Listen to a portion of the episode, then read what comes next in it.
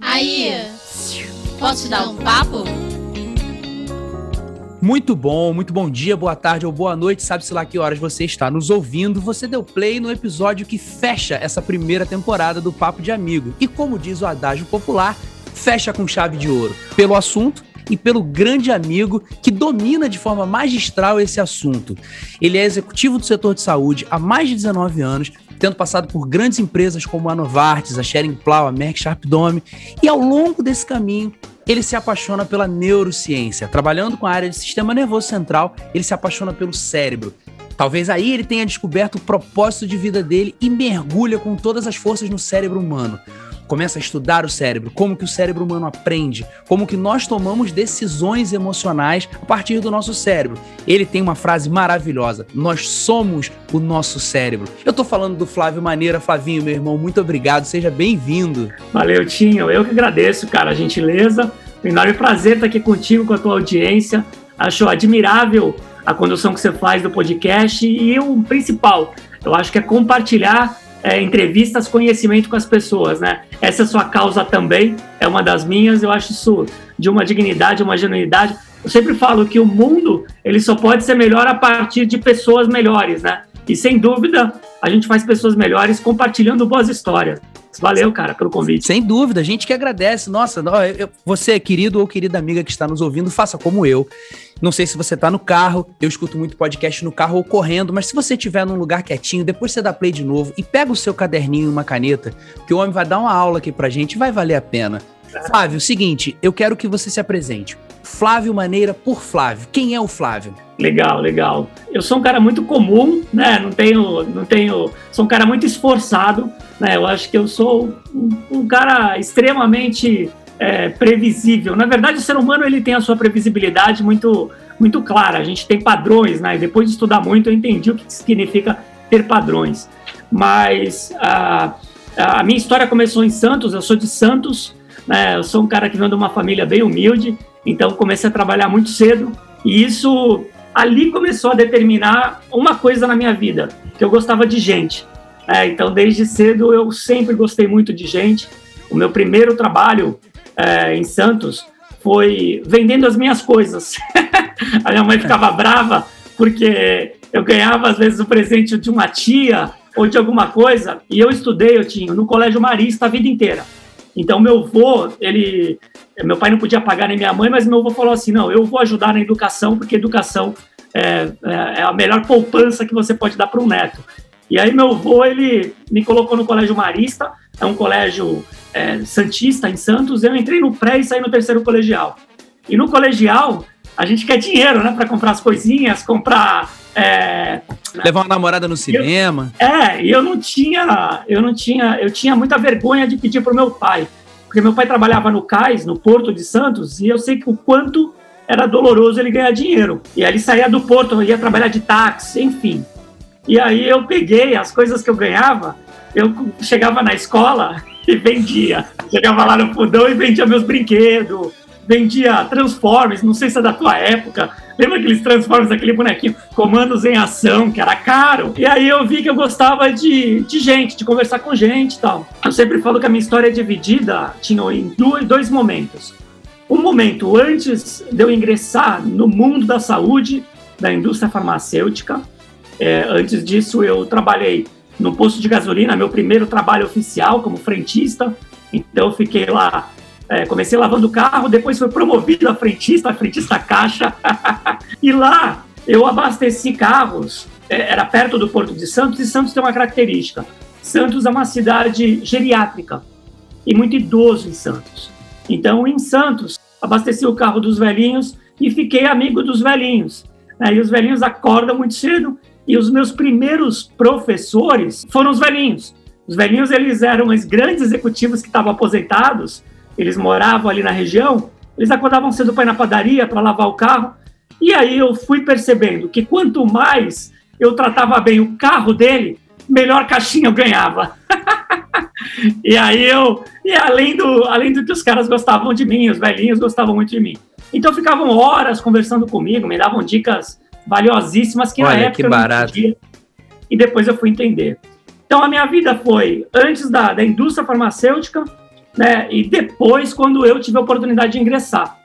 E como eu ingressei, foi de uma coisa, uma forma muito curiosa. A gente já vai falar disso. Mas para resumir quem é o Flávio hoje, eu sou um cara que eu trabalho no mundo é, da indústria farmacêutica. Agora eu migrei para medical device.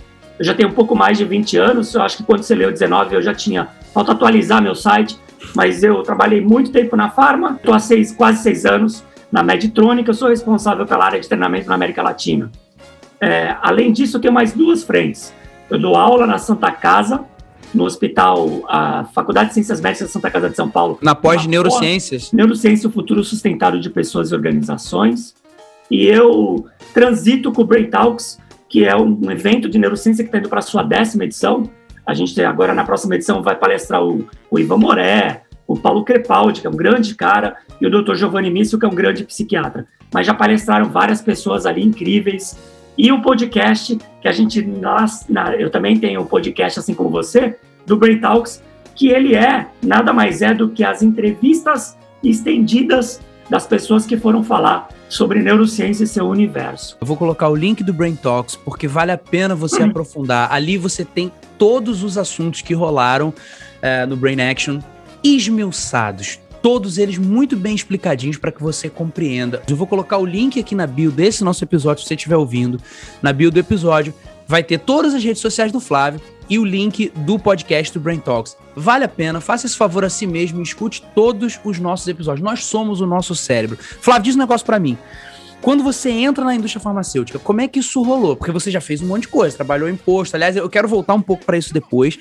Mas eu fiquei curioso porque é, eu, eu espelho isso também. A minha vida também se divide muito em pré e pós-indústria farmacêutica. Quando eu entrei na indústria farmacêutica, muita coisa aconteceu, muita coisa mudou, muita coisa é, de fato começou a fazer sentido. Como é que isso rolou? Como é que a indústria farmacêutica pintou para você? Excelente pergunta, Tinho. Foi muito curioso a minha, o meu ingresso. Santos, assim como várias cidades, a gente é uma província, conhece muita gente, conhece todo mundo, né? Eu venho do esporte, então eu fui esportista por Santos, eu nadei por Santos, etc. Então conheço bastante gente. E na época do posto de gasolina, eu abastecia, eu morava num prédio é, simples e o cara, é, um, um, amigo meu do andar de baixo, ele ingressou na indústria, na Sanofi. Olha. E ele era mais velho que eu, ele fez farmácia, a formação dele foi farmácia. E aí ele ia com o carro dele, e eu abasteci várias vezes o carro dele, e ganhei várias na época, podia, ganhei várias canetinhas, várias, vários blocos de, de brinde, né? E eu vi aquilo, ele todo arrumado, falando bonito. Aí eu, caramba, eu falei, ô Rinaldo, o que que, que, que, que, tu tá fazendo, cara? Lavando puta carro dele, ele, na época tinha um carro importado. Aí ele, não, eu ingressei na indústria farmacêutica, eu sou propagandista. Ele me explicou o que, que era, eu não tinha a menor ideia do que, que era. E eu lavando lá o carro dele, eu falei, pô, esse troço aí parece ser bom, né? Porque tem carro, é, o cara fala bonito, o cara se arruma bem. Aí eu falei, pô, gostei disso aí. Eu falei, o que na época tinha, eu estava fazendo faculdade. Então, a minha vida era muito louca. Eu trabalhava no posto de gasolina, eu estava empreendendo, eu lancei uma, uma gráfica é, é, pessoal, então eu estava vendendo cartão de visita, convite, eu fazia isso em casa. Ah, o meu, meu lance sempre foi muito artístico. Então eu fazia criação e saía para vender no comércio em Santos. E eu nadava. Então a minha vida o dia inteiro era muito muito louca, não parava, cara. E dentro disso, é, eu fazia publicidade, a faculdade que é a primeira formação minha foi publicidade. Dentro disso, eu fiquei sabendo de alguns amigos que tinham ingressado nesse ramo. E aí eu peguei, entrei em contato com eles e falei, cara, me fala não só do, dessa pessoa, mas eu falei, me fala um pouquinho mais do que é ser propaga. A internet na época estava começando, cara. Era internet de escada, dial. E aí eu comecei a pesquisar. Cara, eu entendi o que que era e eu falei para essas pessoas que eu conhecia, eu falei assim, ó, eu não sei, mas eu quero ser isso aí, cara. Eu quero visitar médico e falar sobre medicamento. E eu não tinha nenhum conhecimento sobre saúde. É, eu estava com 20 e poucos anos, eu era totalmente um leigo na saúde. Cara, é, demorou uns seis meses é, eu tentando saber de vaga, quando um amigo meu me liga e ele fala assim, maneira, é, tem um gerente aqui de uma indústria farmacêutica, ele está no hotel e ele está fazendo entrevista para ele abrir o processo aqui. Só que a entrevista ele está fazendo de pessoas que já mandaram currículo e tal. Aí eu falei, que hotel esse cara tá? Como é o nome dele? Aí ele me passou o nome do gerente distrital e passou o hotel. E que eu fiz? Eu fui lá, me arrumei inteiro, é, eu botei uma camisa social, botei uma calça, eu nem tinha. Cara, era a roupa que eu ia para casamento, assim, eu tinha uma roupa social. Aí eu, eu botei a roupa ali social e fui lá, meu pai me levou de carro, é, parou, era na hora do almoço, perto do almoço, parou ali no hotel. Aí eu entrei, eu, eu perguntei na recepção, falei assim, alguém falar com o fulano, ele tá fazendo entrevista, e pois não, senta aí que ele já vai te chamar. E na verdade, para minha surpresa, me chamam. Quando eu entro lá, Otinho, o cara, Flávio, aí eu, ah, sou Flávio. Aí ele, pois não, senta, aí me tratou super bem e tal. Aí quando ele foi falar o sobrenome, ele falou outro sobrenome.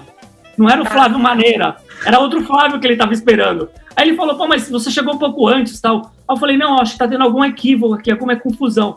Eu, eu sou Flávio Maneira, eu não sou esse Flávio aí. Ele, aí ele pegou, esse aqui não é teu currículo? Aí eu peguei, eu falei, não, não, esse não é meu currículo, não. Aí ele, o que, que você tá fazendo aqui? Aí eu peguei e expliquei. Eu falei, olha, eu tô com muita vontade de entrar na indústria farmacêutica. Eu fiquei, meu, aí o cara riu, ele falou, meu, não é assim que funciona. Bom, resumindo a história, o cara me achou super ousado. O cara falou, ó, porque eu gostei de você, eu vou conversar com você uns 20 minutos aqui, porque é o tempo que eu tenho. A gente vai conversar uns 20 minutos e depois a gente vê, mas é, não é assim que funciona. Eu falei, não, tudo bem, me agradeço tal. Se eu puder ter seus 20 minutos, para mim vai ser muito valioso. Aí o cara conversou com 20, 20 minutos. O que, que aconteceu disso? O cara gostou tanto que depois ele me indicou. Aí ele ficou com o meu contato e ele me indicou para outros colegas. E aí surgiu, tinha a minha primeira oportunidade que eu ingressei, que foi na Novartis, cara. Aí eu estudei. Olha, eu vou te falar, eu estudei sem sombra de dúvida uma semana sem dormir porque a Novartis era uma. Quando eu fiquei sabendo que era a Novartis e a linha Sistema Nervoso Central, eu ia trabalhar com todos os medicamentos relacionados à, à desordem neurodegenerativa e neuropsiquiátrica. Então era Pameló, Ocadil, Tegretol, era a linha clássica da linha da Novartis Sistema Nervoso Central. Eles estavam lançando uma linha mais premium e era para trabalhar uma linha mais clássica, mas não era estagiário, era efetivo. O salário que eu ia ganhar era mais do que eu ganhava em tudo que eu fazia, a, além do carro, além de tudo. Aí eu falei, cara, essa é oportunidade da minha vida. Eu não vou perder. Eu não vou perder. Aí eu peguei, eu lembro de eu ficar imprimindo as bulas. Cara, eu imprimi as bulas. Entrei, eu fui numa farmácia que eu conheci o farmacêutico desde pequenininho, um senhor, e, e sabadão eu fui na farmácia para o cara me dar aula dos medicamentos. Eu falei assim, o que, que é isso? Eu tô lendo a bula, não tô entendendo porra nenhuma. Aí o cara me dando aula, então, resumindo, eu estudei uma semana café sem dormir, é muito tenso, mas uma tensão boa, e fui para o processo para ganhar. É, ganhei, cara. Eu entrei, ah, fui, assim, sem sombra de dúvida. Eu falei até no processo. Eu poderia ser o cara que não tivesse o menos perfil e não passar por isso, mas eu não ia ser o cara que menos se preparou. Eu, sem sombra de dúvida, era o cara que mais se preparou. E aí ingressei, foi foi uma escola para mim, eu fiquei um bom tempo na Novartis, e ali começou o meu entusiasmo por cérebro, porque eu conheci o cérebro, Tim, e todo mundo que está ouvindo, pela perspectiva da doença e do tratamento. E uma coisa genial foi que os meus professores, e se tornaram grandes amigos, você sabe muito bem disso, são os nossos médicos, né, cara? Eu visitei todos os neurologistas, psiquiatras, geriatras de Santos e da Baixada, porque meu setor era grande. E depois pela própria Novartis, eu tive a oportunidade de viajar o mundo para ir para os principais congressos. Então, eu estava lá no principal congresso de Alzheimer, eu estava no principal congresso de Parkinson, eu estava no principal congresso de epilepsia de difícil controle. E aí eu me apaixonei, cara, pelo nosso cérebro. Então, a minha história com a neurociência começou é, pela perspectiva da doença e do seu tratamento. Cara, maravilhosa a história e, e, honestamente emocionado porque eu me vejo muito nisso. A minha primeira formação, não gosto de ficar falando isso muito porque me queima, eu sou advogado, mas quando eu entrei para a indústria farmacêutica eu vivi isso. Porque a terminologia para mim era, era extraterrestre, eu não conseguia nem falar os princípios ativos, o sal. Eu falei, meu Deus, virei muita noite também para conseguir ingressar. E de fato, oportunidade da minha vida. Quando eu entrei, Falei, cara, o salário de um mês eu demoro seis, sete meses para poder ganhar aqui. Então, é oportunidade da vida. Mas legal você ter falado isso pelo seguinte, cara. Essa paixão, então, pelo cérebro, ela nasce a partir da tua entrada na Novartis. Mas você não ficou na indústria farmacêutica fazendo só isso, porque depois você foi trabalhar com oncologia, com virologia. Como é que ficou esse lance do cérebro? Você deu uma adormecida nisso? Como é que, como é que ficou? Não, muito pelo contrário. Quando eu estava na Novartis, a minha trajetória na Novartis, ela foi também, eu fui responsável pela área de treinamento da neurociência. Uhum. Então, eu fui representante, depois eu fui, na, na minha trajetória, eu estava começando a crescer na minha carreira, e ali eu me apaixonei por, quer dizer, eu já gostava, porque mesmo na Novartis, só para você entender, durante o período da Novartis, eu fui convidado para dar aula, então eu sempre dei aula. Então eu dava aula, estava na Novartis, mas eu já estava dando aula em algumas faculdades. Então a minha transição e treinamento e da aula são similares, é muito parecido, né? Então eu estava na área de treinamento de pessoas da força de vendas da Novartis, estava dando aula na faculdade. Tinha, eu não me conheço fazendo uma coisa só, cara, desde pequeno. Eu sou um cara que eu nunca fiz uma coisa só. Eu não funciono fazendo uma coisa só. Então, fazendo mil coisas lá na Novartis, o que, que aconteceu? Falar de treinamento de gente é falar de performance. Falar de performance é falar de comportamento. Falar de treino, de aprendizagem, não tem como você desvincular é, do estudo da neurociência. A neurociência, naquela época, ela estava começando, o aporte dos Estados Unidos de estudos significativos de neurociência aconteceu na década de, no, de 90. Ainda era muito era muito novo. Eu comecei ah, na Novartis né, final de 90, né? Na década de final de 90. Então eu peguei, ainda estamos, né? Mas eu peguei a era de ouro de investimento de estudos muito significativos em neurociência. Então, para resumir, eu estava na Novartis, já no treinamento, pintou uma vaga na Sharon Plau para tomar conta da Specialty Care, que era oncologia, especificamente T-modal. T-modal é temezolamida, é para glioblastoma multiforme. O que, que é isso? É para um tipo de tumor específico do cérebro. Raríssimo. Era raríssimo, 5%. Então, é dos gliomas. Então, é, é um tipo de doença muito específica. Eu trabalhava com virologia e na linha hospitalar era um bloqueador neuromuscular, também ação SNC. Quando eu fui para Xeremplau, o que me diferenciou para ir para Xeremplau foi exatamente o conhecimento sobre o sistema nervoso central e o conhecimento de treinamento, porque era para trabalhar com treinamento. E lá, cara, é, foi muito legal. Foi uma fase assim. Ah, na verdade, todas as empresas que eu trabalhei, eu tenho marcadores emocionais muito positivos, muito mais positivos do que negativos. Eu tive uma oportunidade de fazer várias coisas muito marcadas lá na, na Plau, porque a Plau era veio ser americana. Então eu peguei o começo de uma nova empresa. É, não era a Plau que a gente conhecia, ela tinha se desvinculado de seu Mantegasa e ela veio como a Plau americana. Isso foi final de 2006, 2007. E da Xerimplau virou MSD, comprou Organon, virou MSD, enfim. E eu trabalhando em treinamento, aí eu tive a oportunidade de voltar para vendas, como gerente. Então eu fui ser gestor de pessoas na virologia, primeiramente numa equipe de sete caras performáticos pra caramba, eu contrataria, se tornaram amigos meus. Quando eu saí da equipe, eles fizeram uma placa, tá aqui, uma placa falando, me dando um super elogio ali, uma mensagem, porque o meu foco não era só como eu tinha um background de treinamento, meu foco não era, eu não era um gerente, cara, que eu não desenvolvia pessoas, muito pelo contrário. Eu queria ser inútil para eles. Quanto mais inútil eu fosse para eles, melhores eles seriam para eles mesmos. Eu sempre, falei, eu sempre tive o conceito, Tinho, de que o propagandista, cara, ele é um dono do setor dele. Ele é um empreendedor. Eu acho, você sabe muito bem disso, Tinho. O propagandista, cara, ele pode montar o que ele for porque ele é empreendedor, ele aprende a gerenciar o negócio dele. Então eu sempre falei, cara, você é dono da tua padaria. Você tem que saber quem entra aqui, quem consome, você tem que trabalhar com fornecedor, você tem que ter gestão de eventos, você tem que ter tudo. Então, eu sempre gostei muito de desenvolver os meus representantes baseado na gestão de carreira deles.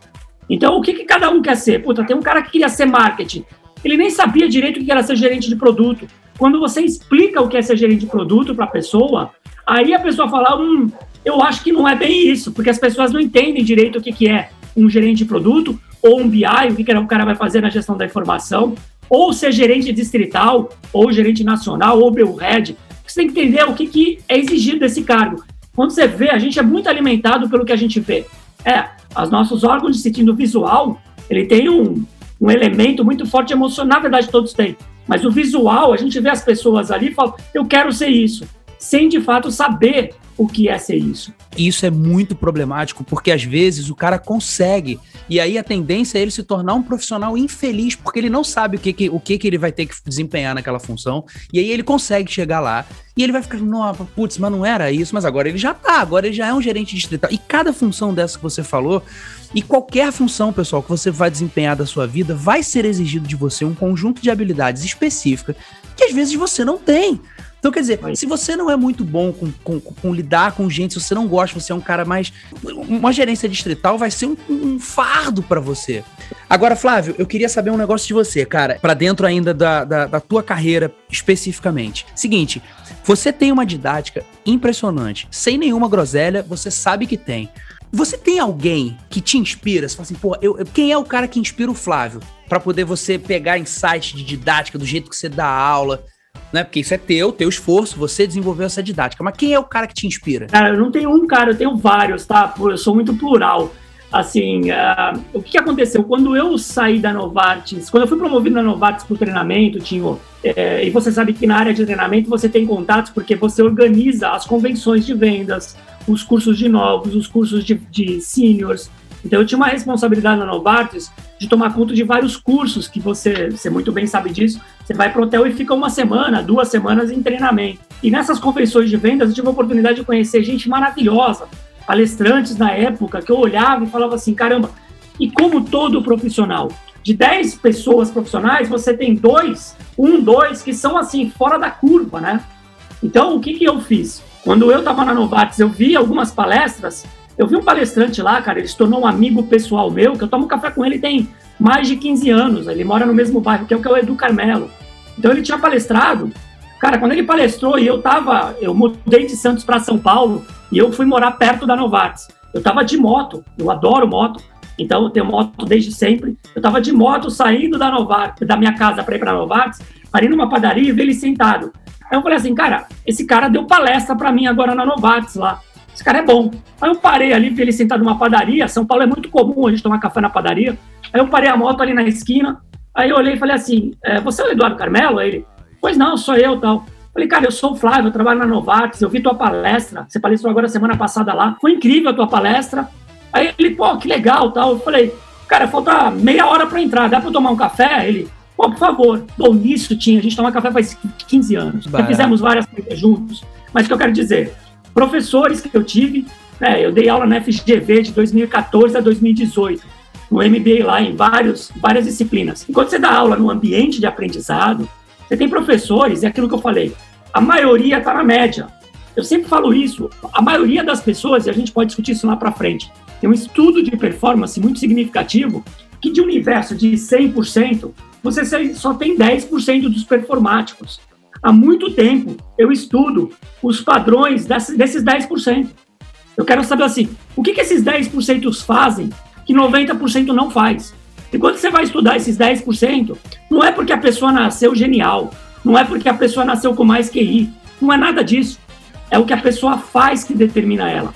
Então aí a gente vai ver é, na vida pessoal e profissional, quando você se aprofunda nesse estudo de vendas, cara, é muito genial. Você fala assim, caramba, são pessoas que estudam mais, são pessoas que vão atrás mais das coisas, são pessoas que têm comportamentos muito mais accountability, muito mais proativos, accountability, responsáveis pela sua trajetória do que jogar isso, a sua trajetória na mão do, do universo, de Deus, dos outros. Cara, tu é responsável pela, pelas coisas que tu faz. Isso sempre me motivou. Eu tenho várias pessoas que me inspiram. Você falou agora, me, me lembrei de um livro muito legal.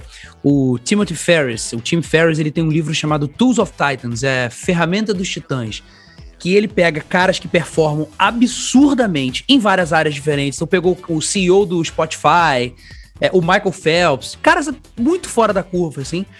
E ele bateu um papo com esse cara sobre a rotina desses caras e identificou pontos comuns que esses caras Vai. fazem mais ou menos a mesma coisa. Nessa, nessa esteira que você tá dizendo aí. É isso.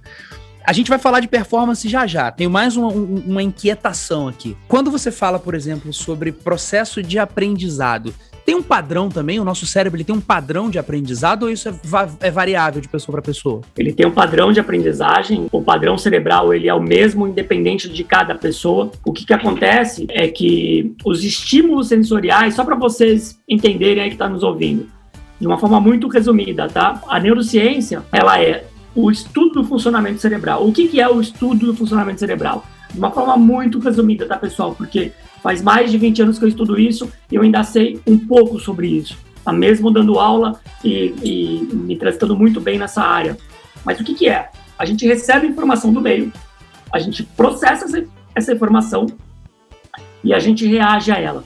Então, de uma forma muito simplória, nosso cérebro, os órgãos dos sentidos, eles estão recebendo estímulo o tempo todo e internamente. Então, a gente recebe do meio. Quando eu falo do meio, é do meio ambiente do teu meio interno. O teu corpo ele está dando um feedback para você ao tempo inteiro. Teus órgãos internos e dos sentidos pegando isso do meio. É, pega essa informação, processa essa informação e reage a ela. Só que grande parte dessa informação ela está num estágio inconsciente e subconsciente. 90% ou mais, tá? 90% é certeza, a gente só não tem um número determinado. É, dentro disso, o processo de aprendizagem ele se forma através de alguns processos envolvidos memória, envolvendo sistema atencional, o quanto que a gente consegue manter a atenção ativa. Para manter, manter a atenção ativa, eu preciso estar com um engajamento emocional. A nossa, a nossa emocionalidade, ela é o que nos define, tá? Então ela é determinante para tudo. Na verdade, você é, tua, é o teu cérebro. A segunda parte que eu falaria que é você, você é a sua emoção. É, para a gente levantar a mão para falar, para fazer qualquer coisa, mesmo que seja uma pessoa que você veja que parece que está mais é, flat no sistema emocional, uma pessoa que fale mais pondada, que não demonstre muita energia, o que está gerindo ela, o que está fazendo ela fazer qualquer coisa, desde piscar os olhos, desde uma ação motora até uma ação é, comunicacional, até uma ação cognitiva, é o sistema emocional que está orbitando, é ele que está mandando. Tanto o começo dele como o final. Então, toda tomada de decisão nossa ela começa no sistema emocional, ela passa pelo córtex pré-frontal, alguns giros aqui, etc., e ela vai terminar é, no sistema emocional de novo. Né? Então a gente faz isso.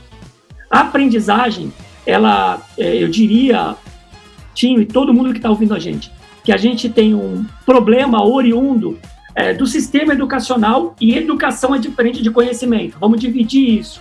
Educação é totalmente não anda de mão dada com conhecimento. A gente tem um problema no sistema educacional, mas a gente não foi ensinado da melhor forma possível, buscando a potência do aprendizado. A gente foi, é, a gente foi educado de forma completamente equivocada. Existiu outro professor que fez isso de uma forma diferente, era aquele professor que você gostava mais. Aquele professor que você gostava mais, possivelmente a metodologia dele ou dela era diferente, por isso que você aprendia mais ou gostava mais tá? porque a metodologia é fundamental no processo de aprendizagem. Mas de uma forma resumida, o que está errado na educação? A gente tem um professor é, de 1990, a gente tem um aluno de 2021 e tem uma estrutura de escola de 1980. Essa conta não fecha, cara, porque o ambiente ele é determinante para o aprendizado. Os estímulos eles são determinantes para a retenção do aprendizado. E a repetição, a gente só aprende por três formas. Tá? Então, Flávio, como funciona o aprendizado de todo mundo? De todo mundo, para você aprender, você precisa fazer algo. A gente chama isso de people learn by doing. Você precisa fazer algo. Para eu aprender qualquer coisa, eu tenho que fazer essa coisa. Então, ah, eu quero melhorar a comunicação. Cara, não tem como você melhorar a comunicação eh, se você não ler mais. O caminho neurológico da leitura é muito rebuscado. Então, você tem que ler você tem que escrever e você tem que gravar vídeo, você tem que gravar áudio, você tem que falar para você, para você perceber como que é a tua comunicação e fazer com que ela melhore. E hábito é construído, né? O hábito ele não nasce com você, você tem que construir. A, a gente nasceu para falar, a gente não nasceu cerebralmente falando para escrever e para ler. Isso tem que ser desenvolvido na primeira infância. Então é determinante que os pais estimulem os filhos. Então você com os teus dois filhos é fundamental que você e tua esposa estimulem eles a ler e a escrever. Se não houver esse estímulo, em especial até os 3, 4, 5 anos, cara, vai ser muito difícil depois eles pegarem esse hábito. Então, a primeira, a primeira parte do processo de aprendizagem, aprendizagem perdão, é eu tenho que fazer algo para aprender algo. O segundo, eu tenho que errar. A gente tem uma cultura que ela não lida bem com o erro. As empresas, a educação, nas empresas eu vejo muito isso. E, cara, o erro, ele é fundamental para o processo de aprendizagem. Na verdade, a gente só aprende errando. Então, a gente tem que ser permissível com o erro. Então, a primeira é eu faço, eu erro. E aí, a terceira, que vai fazer com que o erro minimize, é eu repito.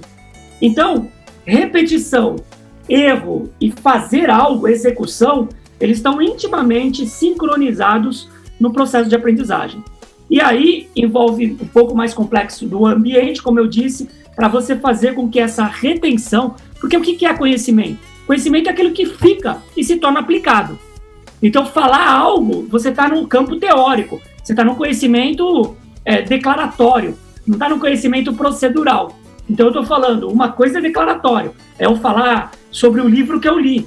Né? Então, eu estou lendo aqui o livro do meu amigo. Aliás, eu vou fazer uma live com ele, viu, Tim? Quando? que dia? Eu não tenho data, mas é o, ele acabou de escrever Medicina do Amanhã. O, Pre, o Pedro Chetstatsky é um cara famosíssimo. Recomendo que todo mundo também siga ele. E, e ele, a mesma coisa, putz, eu, eu já terminei o livro dele, fantástico. Aliás, ele vai ser um dos palestrantes do Brain Talks numa edição futura. Então, tô aqui com ele. Legal. Acabei de ler o livro da Medicina do Amanhã.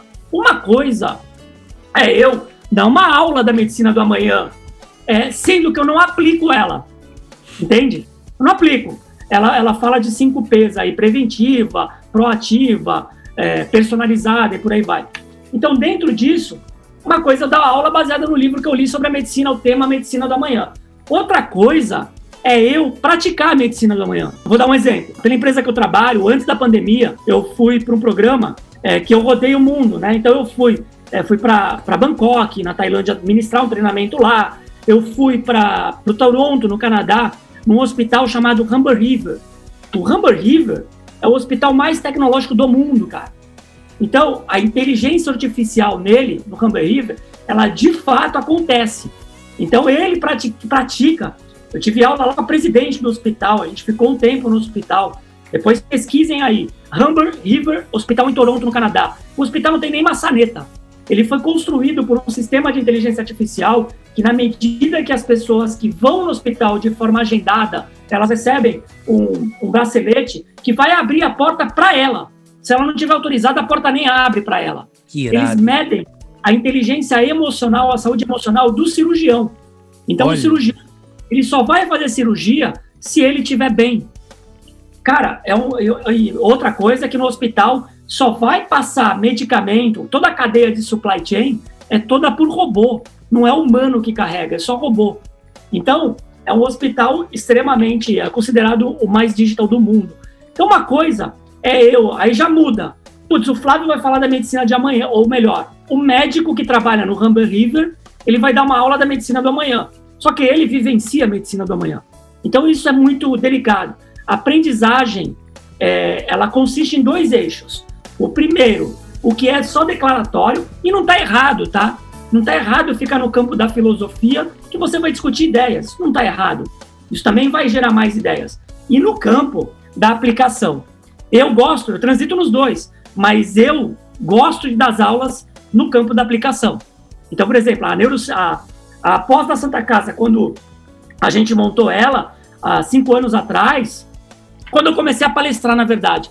A minha primeira palestra foi para o Senac. E isso foi. Eu era propagandista, cara, quando eu palestrei a primeira vez.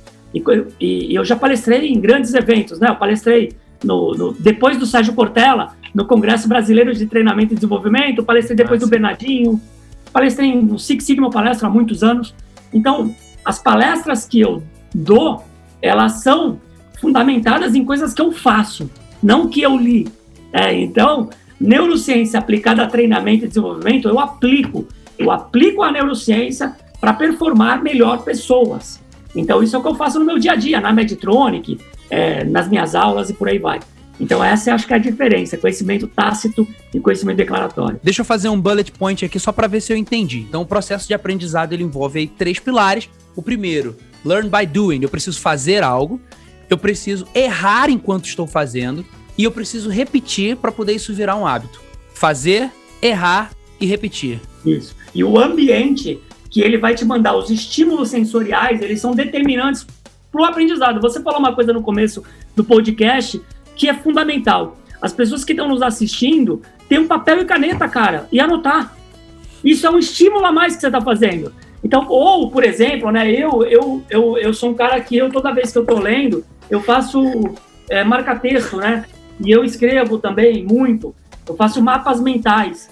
E, na verdade, a gente aprendeu a escrever errado também para fazer anotação, Tinho, e todo mundo. O que, que a gente aprendeu? A gente aprendeu a ter um caderno é, com pauta e fazer tudo bonitinho com a pauta. O nosso cérebro não é assim, cara. O nosso pensamento ele não é linear, muito pelo contrário, ele não, ele é não linear. Então, a melhor forma de você é, anotar coisas, você está anotando nesse podcast, já faz isso, parte do compra a folha sem pauta, uma folha de sulfite sem pauta, sem linha, e aí você parte da ideia central no meio. E você vai fazendo esquemas de aprendizagem. Você não precisa escrever a frase pronta. Você escreve assim: aprendizagem. Aí você coloca uma bola, aí você coloca uma flecha e você coloca fazer, errar, repetir. Aí você vai fazendo como se fosse um mapa mental. Aliás, pesquisem isso, mind map. A nossa, Flávio, e aí eu quero a tua percepção, a nossa geração, ela tem o conhecimento de forma muito célere, na palma da mão. O Google hoje, ele te dá toda a literatura ocidental em, em um milésimo de segundo. Isso não faz de você sequer um bom leitor. Né? A informação circula muito rápido. Você acha que existe uma, uma espécie de, de obesidade de informação e pouca prática? Eu não acho, tenho certeza, cara. A gente vive uma, um problema na humanidade. Na verdade, a gente vive dois problemas, né? O primeiro problema é saúde mental, saúde emocional. A gente tem uma, uma falta de saúde emocional, Tino. E isso, como eu disse, a emocionalidade é determinante de tudo que a gente faz. Né? Depois de eu falar que você é seu cérebro, eu falaria que você é sua emocionalidade. E existe uma diferença muito grande entre inteligência emocional e gestão da emocionalidade. Tá? Hoje, o que a neurociência estuda? A rede neural, sinaptogênese, neurogênese. A gente está falando de neuroplasticidade, a gente está falando de é, é, neuroplasticidade intencional. Então, são coisas, assuntos, para vocês entenderem, tudo o que importa é a construção de uma rede neural no teu cérebro. É, e isso é, a gente está fazendo ao tempo inteiro. A gente está criando novas redes neurais e também enfraquecendo outras, tá? A poluição que a gente tem da informação, a gente está com uma obesidade informacional, o FOMO, né, que a gente nunca ouviu falar, Fear of Missing Out. A, a gente tem que entender o seguinte, o processo de aquisição de conhecimento é um processo doloroso, porque o cérebro ele faz a mesma coisa de todo mundo. Então, eu não vou aprender rápido. Na verdade, se tu aprender rápido, alguma coisa está errada com o teu cérebro. Né? É, e aí pode ser um tipo de autismo, pode ser algum outro tipo de deficiência que vai fazer com que você performe de uma outra visão ali, tá? Não está errado, pode ser uma doença. Agora, a aprendizagem, ela precisa de tempo. A aquisição de conhecimento precisa de tempo. Isso é como o teu cérebro processa isso, como eu te disse, como funciona, para virar uma rede, uma cicatriz neural, dependendo da rede, das regiões. O que isso envolve, cara? Isso envolve até o que a pessoa come. Se você, dependendo da tua síntese nutricional, eu vi lá o podcast com o doutor, que o teu amigo que você fez, que ele falou muito sobre alimento, Sim. endócrino. É, é, aliás, parabéns, isso. Parabéns aí pelo podcast. Eu mandei um, mandei um oi para ele também, um cara. Gênio, meu irmãozinho, Beto. Beijo. Assim, escutem esse podcast. Ele fala muito bem. Até o que a gente come, como a gente dorme, ou a qualidade do teu sono, o que você dorme, se você faz atividade física ou não, se você tem algum tipo de escape mental. Isso é determinante para a tua aquisição de conhecimento e para a tua performance. A, a gente vive uma geração, isso é geracional. Por exemplo, eu e você. Você é um pouco mais novo que eu. A gente, aliás, você deve ser bem mais novo que eu. Oi? você, a gente é, migrou, a gente era analógico, a gente foi para o digital. Essa geração mais nova, ela tá digital, ela aprendeu no digital. O que ela tem que fazer? Os mais espertos, ele tem que voltar para o analógico. Eles têm que entender que eu não tenho que ler um livro, cara, só no e-book, nada contra o, o tablet, contra o iPad, contra é, ler um livro digital. Mas existe uma diferença enorme em pegar um livro e ler o um livro e anotar e ter calma e aprender também por game, mas aprender pelo livro, aprender escrevendo, aprender pelos métodos mais analógicos possíveis são determinantes para preparar para o que vem no futuro. Não é só estar tá no digital. O digital é determinante, mas o aprendizado não. Né? Então eu vejo que a gente está com isso e é, isso está causando. Eu posso falar com toda a propriedade possível, porque eu conheço alguns psiquiatras e, e tenho algumas informações. Isso está causando sérios problemas. As pessoas estão comportamentais, tá? E relação pode vir um robô que vier pode vir um futuro que vier. Quanto mais futuro vier, eu fiz uma temporada na Singularity em 2019, antes da pandemia eu estudei lá. É, estudando na Singularity, lá na Califórnia, tive aulas com o Ray Kurzweil, tive aulas com, com gênios, né, com pessoas, com todas as áreas do futuro, robótica, é, energia limpa, tudo que você imagina, é, neurociência, microbioma. Então, é, quando a gente estuda isso e conversa com as pessoas sobre isso, o que, que me deixa é, preocupado. A gente está num contexto que quanto mais o futuro, o robô e a IA, machine learning, tudo isso vier, mais vão precisar dos humanos. Só que quem sabe ser humano é uma geração é, mais antiga. A geração mais nova ela está perdendo uma, uma competência chamada competências de ordens relacionais e de pensamento. E o que, que é isso? Competências relacionais é a sociabilização é o que você fez comigo muito bem, é o que você faz muito bem, cara. Você se sociabiliza muito bem.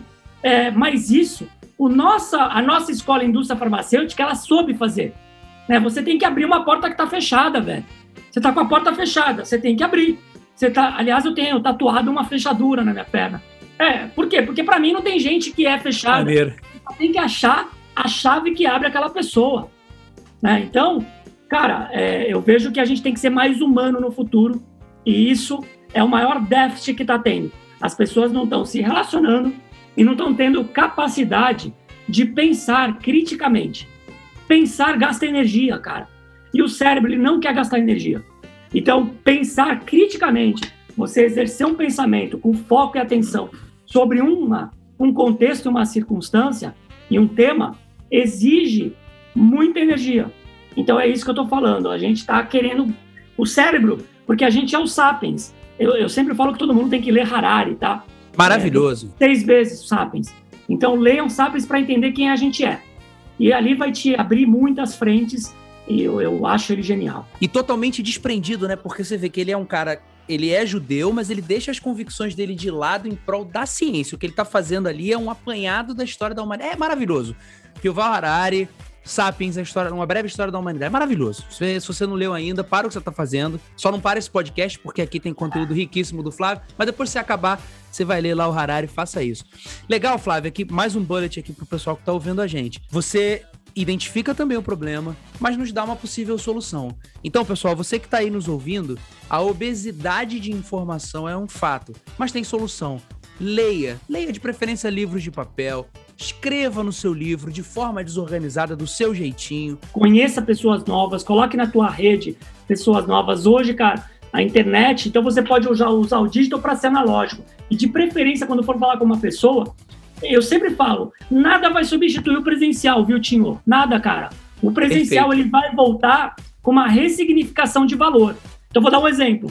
O Brain Talks, ele vai acontecer agora dia 2 de setembro, ele vai ser presencial e vai ser transmitido online. As pessoas que frequentavam o Brain Talks falam para mim, Flávio, eu não quero mais ele digital, eu quero ele presencial, porque ele nasceu presencial. Uhum. Os cursos é, vão voltar presencial com o valor ressignificado. Então, para as pessoas que você está falando isso, é conecte com gente, tenta conhecer gente nova na tua rede e quando puder, quando a pandemia passar, porque vai passar, quando puder, vai tomar um café com essa pessoa, vai almoçar com essa pessoa. Nada substitui. A gente tem elementos aqui, inclusive olfatório. O sistema olfatório é muito foda, ele é muito bom. É, se a gente estudar o sistema olfativo na evolução, ele é muito fera. Então a gente, mesmo que no estágio inconsciente, a gente sabe determinar em quem a gente confia ou não. As expressões microfaciais, eu estudo muito linguagem não verbal, pessoal. Então, o que, que eu não tenho hoje? Eu não posso ir presente. Cara, não faz uma chamada por telefone, tenta combinar com essa pessoa para fazer uma chamada por vídeo. Vê 30% do corpo dela, porque isso que você está vendo diz muito. Aliás, é, é, eu, quero, eu quero agora falar sobre uma iniciativa que eu particularmente acho maravilhosa. Eu quero saber de onde que ela surgiu. E eu queria que você explicasse um pouquinho pro pessoal o que, que é o Brain Action. O Brain Talks a gente já falou do podcast, a gente vai mergulhar nele um pouquinho, mas eu quero saber o Brain Action. De onde pintou, como é que pintou, o que, que é? Então, cara, ele surgiu de uma demanda é, que, que apareceu no próprio Brain Talks. E, na, na verdade, ex-alunos meus, de pessoas que me conhecem na minha rede. Eu tinha um curso há muito tempo atrás, tinha, e ele foi, foi, foi bem legal, é, chamado Quatro Pilares. E até uma matéria minha que saiu desse curso. Então, o que, que eram Quatro Pilares? Eu parava 20 pessoas um final de semana num hotel, né? Então, eu ia 20 no hotel ou num espaço de eventos. Então, eu ia sábado o dia inteiro e domingo o dia inteiro. O curso começava sábado de manhã e acabava, acabava domingo à noite. E esses quatro pilares eram o pilar pessoal, profissional, lazer, é, lazer e propósito. Então a gente trabalhava o dia inteiro esses quatro pilares. Eu era o owner desse curso, então eu dava aula nesse curso, era um curso de imersão, só que eu convidava palestrantes e pessoas específicas em algumas áreas. Então, o cara saía desse curso com planejamento estratégico de carreira e de vida. Teve gente. Barato. Que, teve gente, cara, que mudou o trabalho. Teve gente que foi promovida. Teve gente que nasceu um filho. Que o casal, muitos casais faziam, faziam esse curso. E aí eles entendiam. Porque até hoje as pessoas têm uma dificuldade muito grande de escrever o seu propósito, cara. Isso não é clichê, não é piega. Se você não entender o teu propósito de vida, a chance de você fazer uma coisa errada, alinhada com você, é muito grande e você vai ter um, um enfraquecimento emocional, isso vai te desgastar. É, é, aquilo que você falou lá do cara que não nasceu para ser líder e o cara vira GD, né, vira gerente distrital. Então, esse curso foi um curso que brilhou durante muito tempo. A gente teve a versão em inglês dele. Cara, foi genial. Durou alguns anos. Se você digitar no YouTube curso Quatro Pilares, você vai ver vários vídeos de eu falando deles e outros palestrantes. Esse curso acabou porque começou minha, meu crescimento muito na neurociência e no Brain Talks, algumas pessoas é, falavam assim para mim, Flávio, eu quero ter um curso de comunicação, eu quero ter um curso de pensamento crítico, eu quero ter um curso de inteligência política, eu quero ter um curso disso, disso, daquilo. Metodologicamente, eu tenho algumas questões que são muito certas nesse ponto de aprendizado, tá? O primeiro delas é que se você vai fazer um curso presencial, você tem que fazer um curso presencial com pouca gente, não com muita gente. Eu não quis fazer um curso para 100, 200, 500 pessoas. Eu quero fazer um curso para até 20 pessoas. Por quê? Porque eu quero dar atenção para cada uma das 20 pessoas. É isso aí. O segundo é, e os canvas que eu faço durante os cursos, eles são canvas aplicáveis. Então, por exemplo, lá o Brain Action, que é fundamentalmente colocar o teu cérebro em ação, é fazer com que as pessoas façam algo no curso. Então, ela vai fazer um curso muito específico, de um tema muito específico. Então, um dos cursos que a Brain Action tem é Presentation Skills que trabalha Olha. a tua capacidade na totalidade de se comunicar melhor. E eu estou falando não só do não verbal, como capacidade de fazer vídeo, capacidade de fazer perguntas melhores, porque as pessoas não sabem fazer perguntas boas. Trabalha uma série de frentes, só que durante o curso você vai fazendo atividades, atividades cognitivas, tá? Não estou falando de atividades game, não é nada disso não, não é KISS. São atividades cognitivas que vão fazer você pensar e fazer. Então o Brain Action surgiu dessa demanda. Cara, é, aconteceram vários cursos na Brain Action. Ele acontece na Cal Coworking, é, que é o, onde acontece o Brain Talks, um espaço incrível aqui em São Paulo. Mas quando ele estava acontecendo, veio a pandemia. Então a gente parou hoje, a gente não está fazendo nenhum curso lá é, por causa da pandemia. E quem são os professores? São todas essas pessoas que eu admiro. Então lá tem o André Massaro com pensamento crítico, tem o Hélio Gianotti, que dá curso de gestão da emocionalidade e de inteligência política, tem eu que dou aula de performance, de carreira performance e de comunicação. Então tem uma série de cursos curtos. E eu acredito muito, para finalizar, eu sou contra MBA, tá? Embora eu dei aula no MBA, eu sou contra. O MBA, ele está fadado a finalizar. É, quando você paga um MBA, você paga 18, 16 disciplinas, sabe quantas disciplinas você vai usar do MBA que você fez? No máximo duas. Não faz sentido você pagar 18 disciplinas e usar duas. Então, por que você não compra aquele conhecimento aplicado para você? Você compra aquele bloco de conhecimento. Então, eu sempre acredito, e tá, muitas escolas estão caminhando para isso, não só a Singularity que eu fui estudar a Minerva, é, tem várias, cara, várias. O próprio Google ele lançou agora um curso de seis meses, uma faculdade de seis meses. Então, eu acho que as coisas vão ficar menores e mais específicas em microtemas, para você se aprofundar no microtema e ter uma capacidade tanto de generalista como de especialista. As maiores universidades do mundo estão caminhando para isso. O MIT, o London Business School. Você já tem planos para voltar com o Brain Action, cara? Ou só depois que a pandemia arrefecer? Como é que tá isso? É, então, a gente vai voltar presencial quando a, pandemia permitir, né? Seguindo todos os protocolos, lógicos, de, é, de saúde. Ah, o que, que eu estou fazendo? Eu, na Brain Action, estou lançando... Eu, eu acabei agora, eu estou lançando... Uma das disciplinas que eu dou é Neuromanagement que é neurociência aplicada ao mundo organizacional. Eu vou dar essa disciplina numa universidade da Bahia, super legal agora, começa agora em junho. E eu estou terminando o meu curso de neuromanagement. Acabei de, de escrever ele e gravo, começo a gravar ele mês que vem. Uh, até uma parceria com o Rafael Baltresca, cara, que é um hipnólogo, amigo meu, um cara incrível, já hipnotizou o Silvio Santos, sempre está na TV aí. Esse curso de neuromanagement, eu vou, eu vou colocar ele dentro da Brain Action. Só que esse curso, ele vai ter na Brain Action presencial, mas ele vai ser também online. Então a pessoa Pro digital. Curso comigo no digital. Quando é que lança, cara? Quando é que é o lançamento e como é que a gente se inscreve? O lançamento provavelmente vai ser, eu não tenho a data exata, mas ele vai ser no segundo semestre desse ano e a gente vai tudo pelo site, né? E, e outra coisa é que as aulas, é, aula no digital, ela tem que ser curta, né? Não pode ser aula muito grande. Então, tem uma razão pela qual as aulas do curso, elas são curtas. Então, no máximo, você vai ter uma aula lá de, no máximo, 20 minutos. As aulas não passam de 20 minutos. Então, pessoal, é o seguinte, mais uma anotação que você precisa fazer. www.flaviomaneira.com.br Assim que o curso estiver disponível, assim que a gente tiver a data do lançamento, a gente vai divulgar aqui pelo nosso Instagram também, pelo nosso Twitter. Você vai entrar lá no flaviomaneira.com.br e como eu, você vai ser aluno. A gente se vê lá no curso do Flávio. Seguinte, é, a gente tem. Você falou sobre alguns conceitos muito legais. Um deles é muito bacana, que é o brain food, aquilo que você come, tá ligado ao seu processo de, de, de performance cerebral. É, existem também outras coisas, o, o, o, tal do 5 a.m. Club, o pessoal que acorda às 5 da manhã para performar melhor.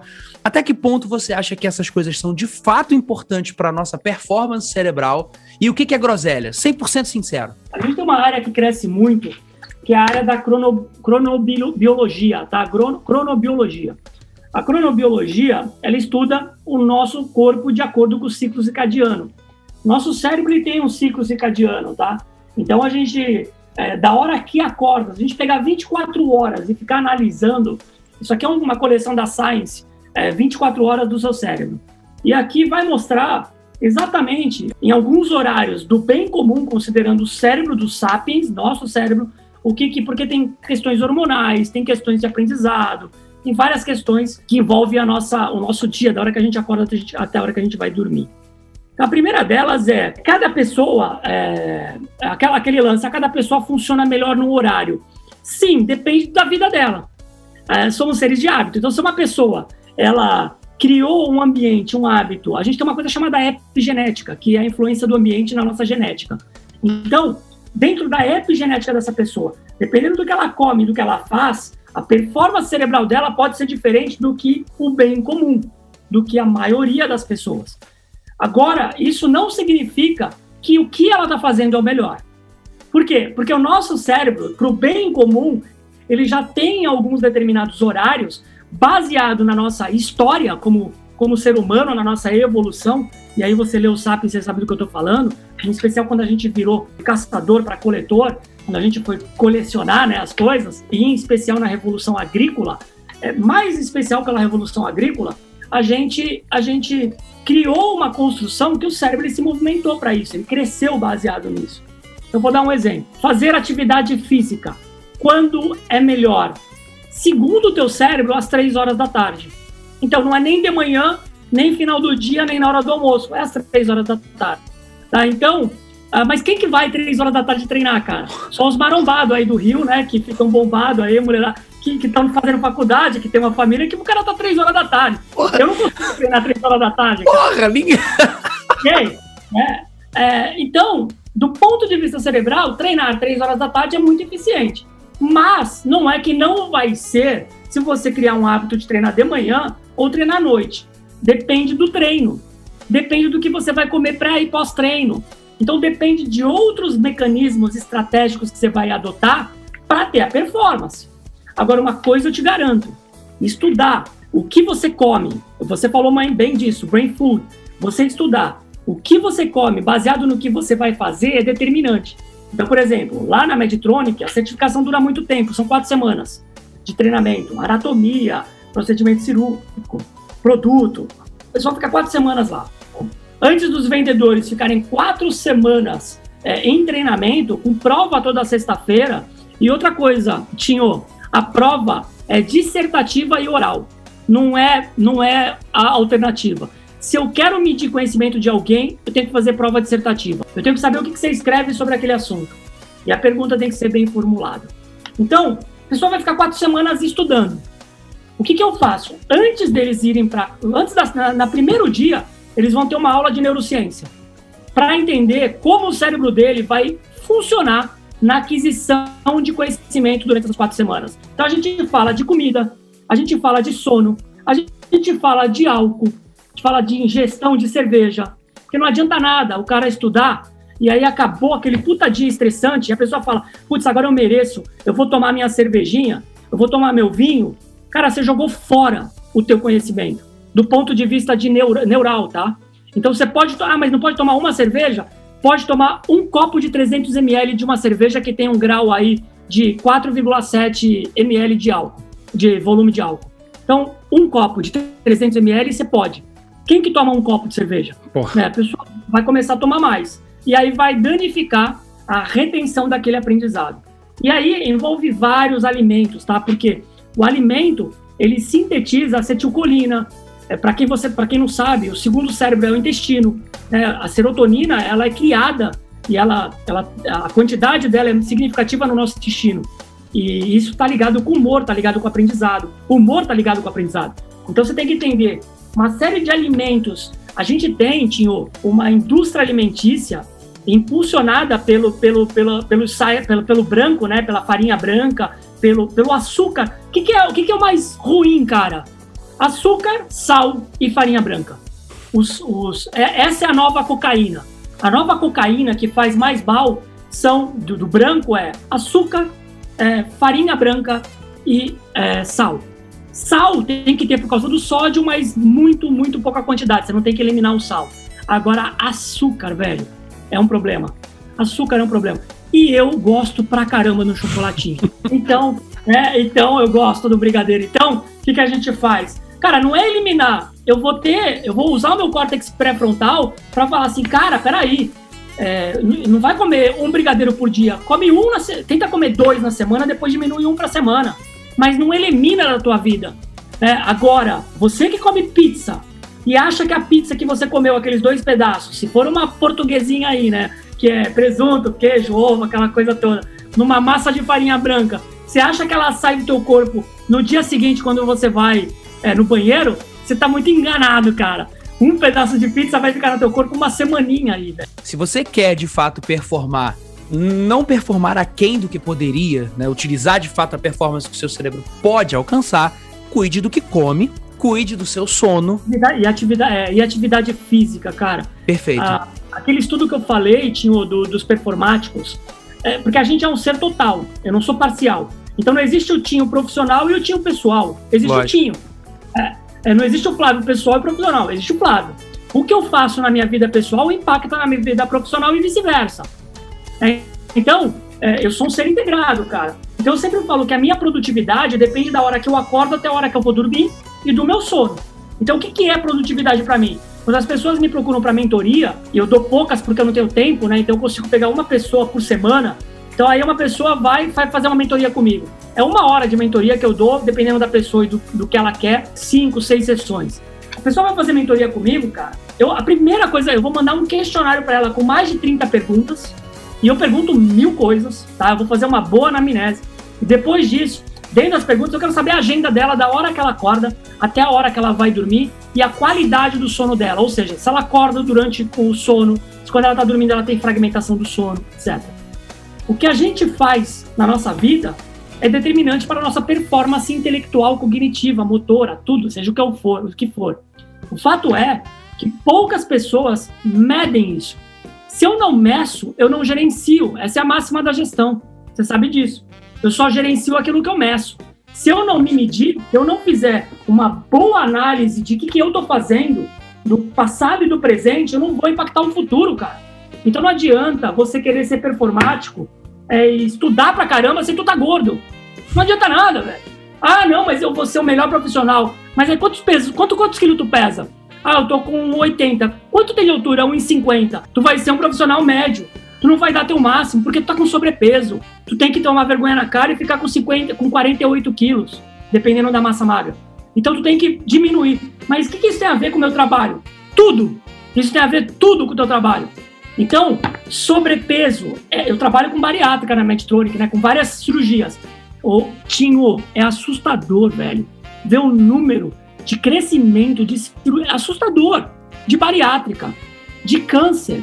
É assustador, tu tá ligado nisso, a gente é da área. É assustador. Aí se você vai ver, que, quem que tá fazendo isso? São as pessoas que estão fazendo tudo errado, cara. Pois é. Pessoal, é o seguinte, então estamos indo para um quadro que eu gosto muito e com ele a gente finaliza o nosso papo. Quero convidar você, Flávio, para os próximos, viu? Vamos ter outras edições com você aqui no podcast. Mas esse quadro é um quadro que eu plagiei na cara de pau do Roda Viva antigo. Tô aguardando eles me processarem. Enquanto não fizerem, seguirei fazendo. É o famoso pinga-fogo. É o seguinte, eu quero que você dê pra gente uma indicação de uma série ou filme ou recite pra gente a Constituição da China. Você escolhe. Muito bom, prefiro aí da, da, do filme ou da série. Legal, cara. Bom, uh, filme. Filme, eu, eu, sou um cara, puta, eu sou um cinéfilo, né? Eu gosto muito de vários filmes. Um que me chama muita atenção por causa do momento que a gente vive é o Crash no Limite. Acho que várias pessoas já assistiram, é, mas eu, é um filme que, é, cara, ele, ele, ele conta como que o episódio da vida de são cenas que se intercalam em situações muito distintas, mas que fazem você refletir muito de como a saúde mental né, da humanidade está tá afetada. E ele é tão antigo, quer dizer, ele não é muito antigo, mas ele serve tanto para os dias de hoje. É um filme que me marcou muito, cara. Crash no Limite. Indica pra é. gente um livro ou então recite o Código Penal da Turquia. Puta que eu não vou conseguir levantar agora, tá ali. Mas é o Inevitável do Kevin Kelly. O Inevitável do Kevin Kelly é, é, é genial. Ele fala de 12, 12 forças que são inevitáveis que estão acontecendo na mudança do mundo que a gente vive hoje. Então, quem não conhece Kevin Kelly, ele foi o presidente do, da Weir. É, então, ele foi presidente da Weir. Ele é um cara genial e ele escreveu esse livro chamado Inevitável é, 12 Forças de Transformação do Mundo que a gente vive hoje. Indica pra gente agora uma canção, uma música ou então faça uma bananeira usando os polegares apenas. Não, uma música, uma música acho que é mais fácil, cara. Eu sou muito amigo de alguns músicos, né? Assim como você também toca muito bem. O Christopher Clark é um grande amigo meu que ganhou o X Factor Brasil. Aliás, ele vai tocar no Brain Talks, cara, na próxima edição. Vai fazer abertura lá pra gente. Eu vou na música que ele cantava pra mim, que é do Capital Inicial, A Sua Maneira.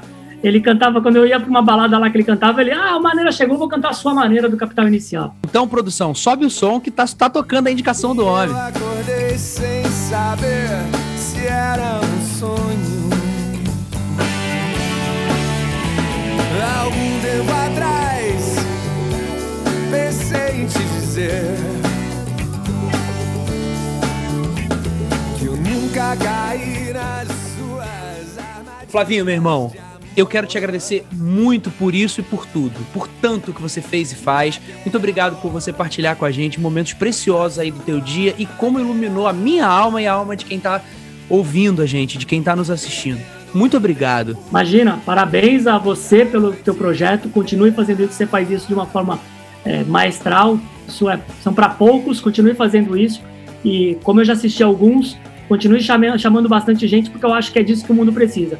A gente precisa é, coisas movem também pessoas, mas em especial pessoas movem pessoas, histórias.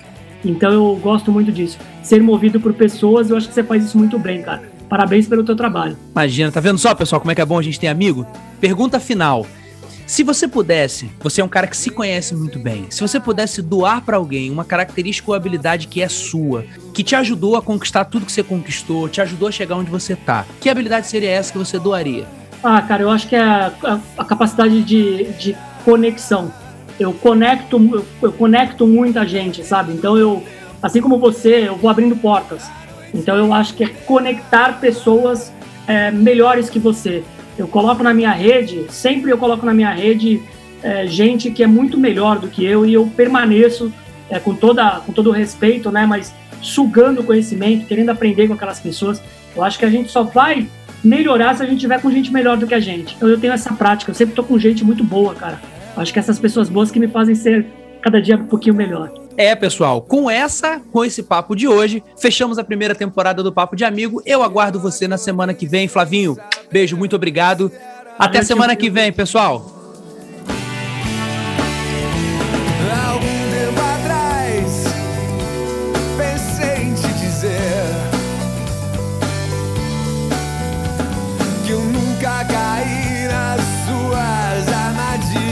De